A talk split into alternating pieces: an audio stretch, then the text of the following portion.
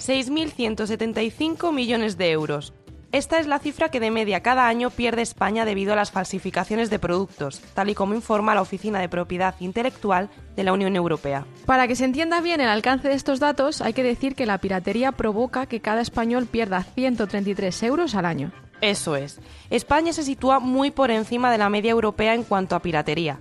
Las falsificaciones en nuestro país suponen hasta el 9% de las ventas de las industrias perjudicadas. Entre estas industrias, las que salen peor paradas son la moda, la cosmética y el sector farmacéutico. Este último, por ejemplo, registró pérdidas de más de 1.400 millones de euros, y eso que el informe recoge datos de 2017, mucho antes que el COVID entrara en nuestras vidas.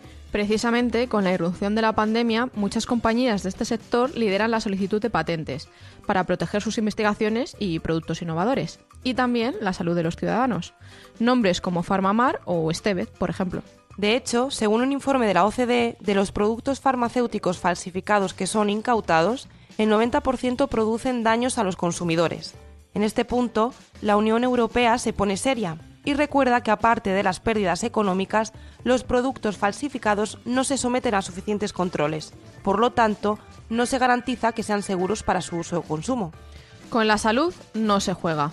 Por eso hay que recordar a nuestros oyentes que antes de lanzarse a comprar esa supuesta ganga, revisen que cumple con todos los parámetros de la Unión Europea.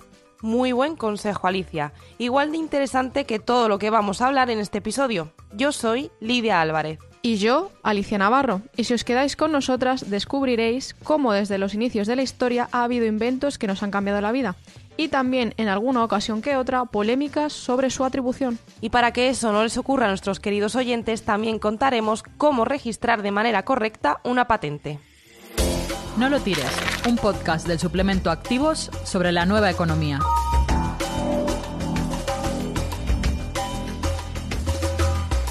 Venga, Lidia, te propongo un juego. Un trivial. Mira que al trivial a mí no me gana nadie, ¿eh? Bueno, vamos a verlo. ¿Sabes quién inventó el teléfono? Hombre, esa es fácil. Graham Bell. Pues no. En realidad lo inventó Antonio Meucci. Solo que Bell fue el que patentó la idea, porque Meucci no tenía los suficientes recursos económicos para hacerlo. Vamos, que se le adelantó. Sí, algo así. Pero otra pregunta. ¿Quién fue el inventor de la bombilla?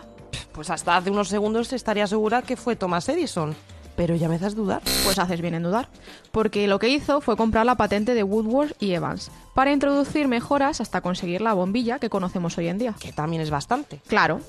Y Lidia, ¿quién inventó? Mira, Alicia, mejor dejarlo aquí, que veo que no voy a acertar ni una. Venga, vale.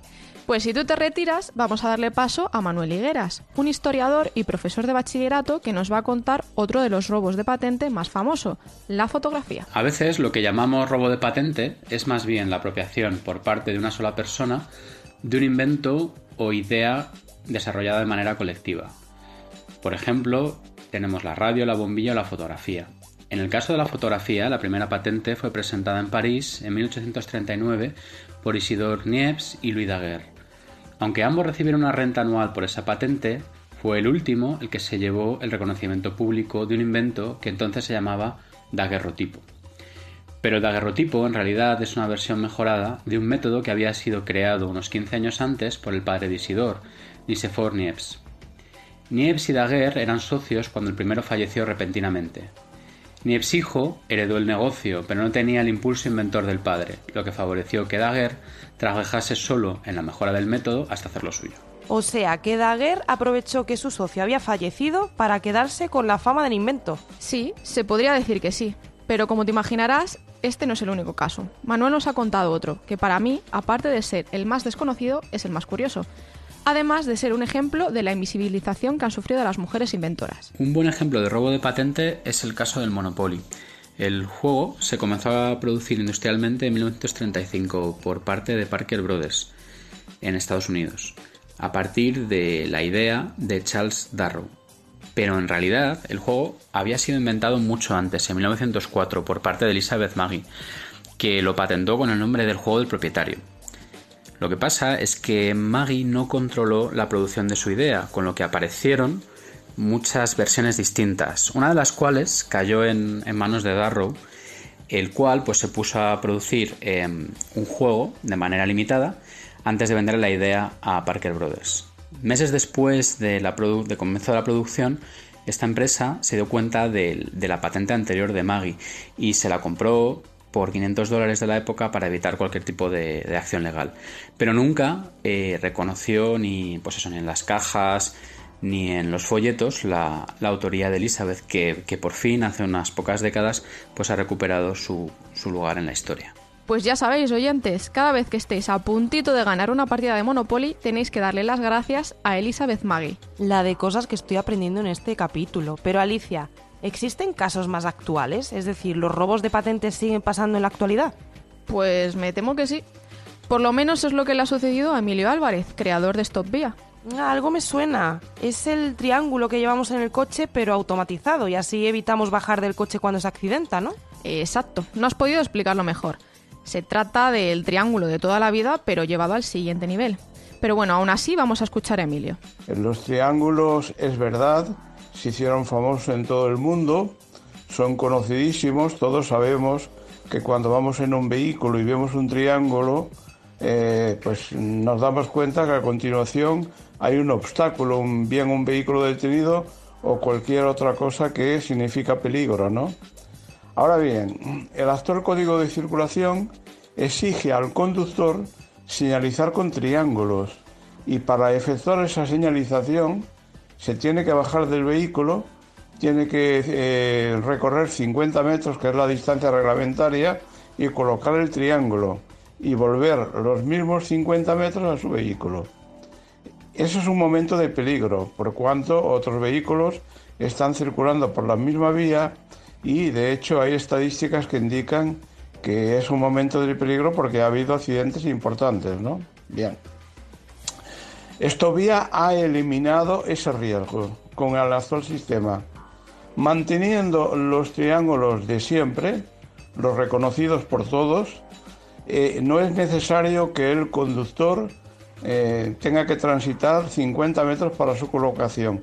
Los triángulos viajan solos salen del vehículo y viajan a su punto a los 50 metros de manera autónoma, sin necesidad de que los transporte el, eh, eh, conductor. Y eh, regresan al vehículo de la misma forma. Así de sencillo. Es un sistema sencillo, pero es práctico y tiene interés social. Es increíble que con una idea tan sencilla se puedan salvar tantas vidas. Ya, totalmente de acuerdo. Pero el desarrollo de la idea de Emilio se torció cuando se cruzó de frente con un gigante automovilístico. No me digas, ¿le robaron su idea? Bueno, mejor que nos lo cuente él. Bueno, cuando la presa es atractiva, los depredadores aparecen en manada. es el caso. Lógicamente se habló con esa importante empresa, se le ofreció coparticipación en el proyecto Stop Vía eh, no se llegó a ningún acuerdo, eso fue a través de intermediarios, y eh, posteriormente observamos con sorpresa que lanzaron una publicidad sobre el mismo sistema. Un sistema que nos plagiaron, efectivamente, ¿no? Bueno, esto está pendiente. No sabemos si llegaremos a un acuerdo con esa importantísima compañía. Eh, tenemos abogados intermediarios que negocian el asunto. Emilio nos cuenta que la pandemia ha ralentizado las negociaciones con esta conocida empresa, pero confía que en un futuro próximo su invento esté disponible para la compra. Estás escuchando No lo tires, el podcast de activos sobre la nueva economía. La historia de Emilio nos deja una lectura clara. Si tienes una buena idea, hay que hacer todo lo posible para protegerla. Y uno de los primeros pasos es patentarla. Y imaginemos que tengo un invento revolucionario. ¿A dónde tengo que ir a patentarlo? Hombre, pues en España existen dos organismos públicos para patentar las ideas o creaciones. Por un lado está el Registro de la Propiedad Intelectual, que se encarga de los derechos sobre las obras literarias y artísticas y por otro lado, la Oficina Española de Patentes y Marcas, que gestiona el reconocimiento de los derechos de propiedad industrial. Y al director general de este segundo organismo, José Antonio Gil, es a quien hemos entrevistado en No lo tires. Efectivamente, a él le hemos preguntado por el proceso exacto para solicitar una patente. Solicitar una patente, la verdad es que al día de hoy es relativamente sencillo. La patente es un título de propiedad industrial que le da al inventor una serie de derechos sobre la invención correspondiente y, por tanto, como otras muchas concesiones de derechos por parte de una administración pública, en este caso la Oficina Española de Patentes y Marcas, tiene que ser solicitada a instancia de parte, es decir, tiene que ser solicitada por el propio interesado, que puede hacerlo por sí mismo o puede hacerlo a través de un representante cuestión que no es obligatoria, pero en muchas ocasiones sí es recomendable por la naturaleza del expediente. Eh, la solicitud deberá presentar de manera clara qué es lo que solicita para proteger, por tanto, cuál es su invento y luego eh, tiene que especificarlo a través de una serie de reivindicaciones, a través de una serie de dibujos y a través de una información que permita a los examinadores de la Oficina Española de Patentes y Marcas establecer si se puede conceder o no el derecho a la patente. Vaya, según lo que explica José Antonio, no parece demasiado complicado gestionar una patente. Parece que no, pero hay que tener claras una serie de cuestiones. Por ejemplo, qué se puede patentar y qué no. Será patentable en cualquier campo de la tecnología aquellas invenciones que tengan tres características especiales, como son ser nuevas, que impliquen actividad inventiva y que sean susceptibles de aplicación industrial. Eh, no se consideran invenciones, por ejemplo, a los descubrimientos, las teorías científicas y métodos matemáticos, las obras literarias, artísticas o cualquier otra creación estética, así como obras científicas que van por derechos de autor, planes, reglas y métodos para el ejercicio de actividades intelectuales o formas de presentar informaciones. Y luego no podrán ser objeto de derecho de patente algunas cuestiones, como por ejemplo aquellas invenciones cuya explotación comercial sea contraria al orden público a las buenas costumbres.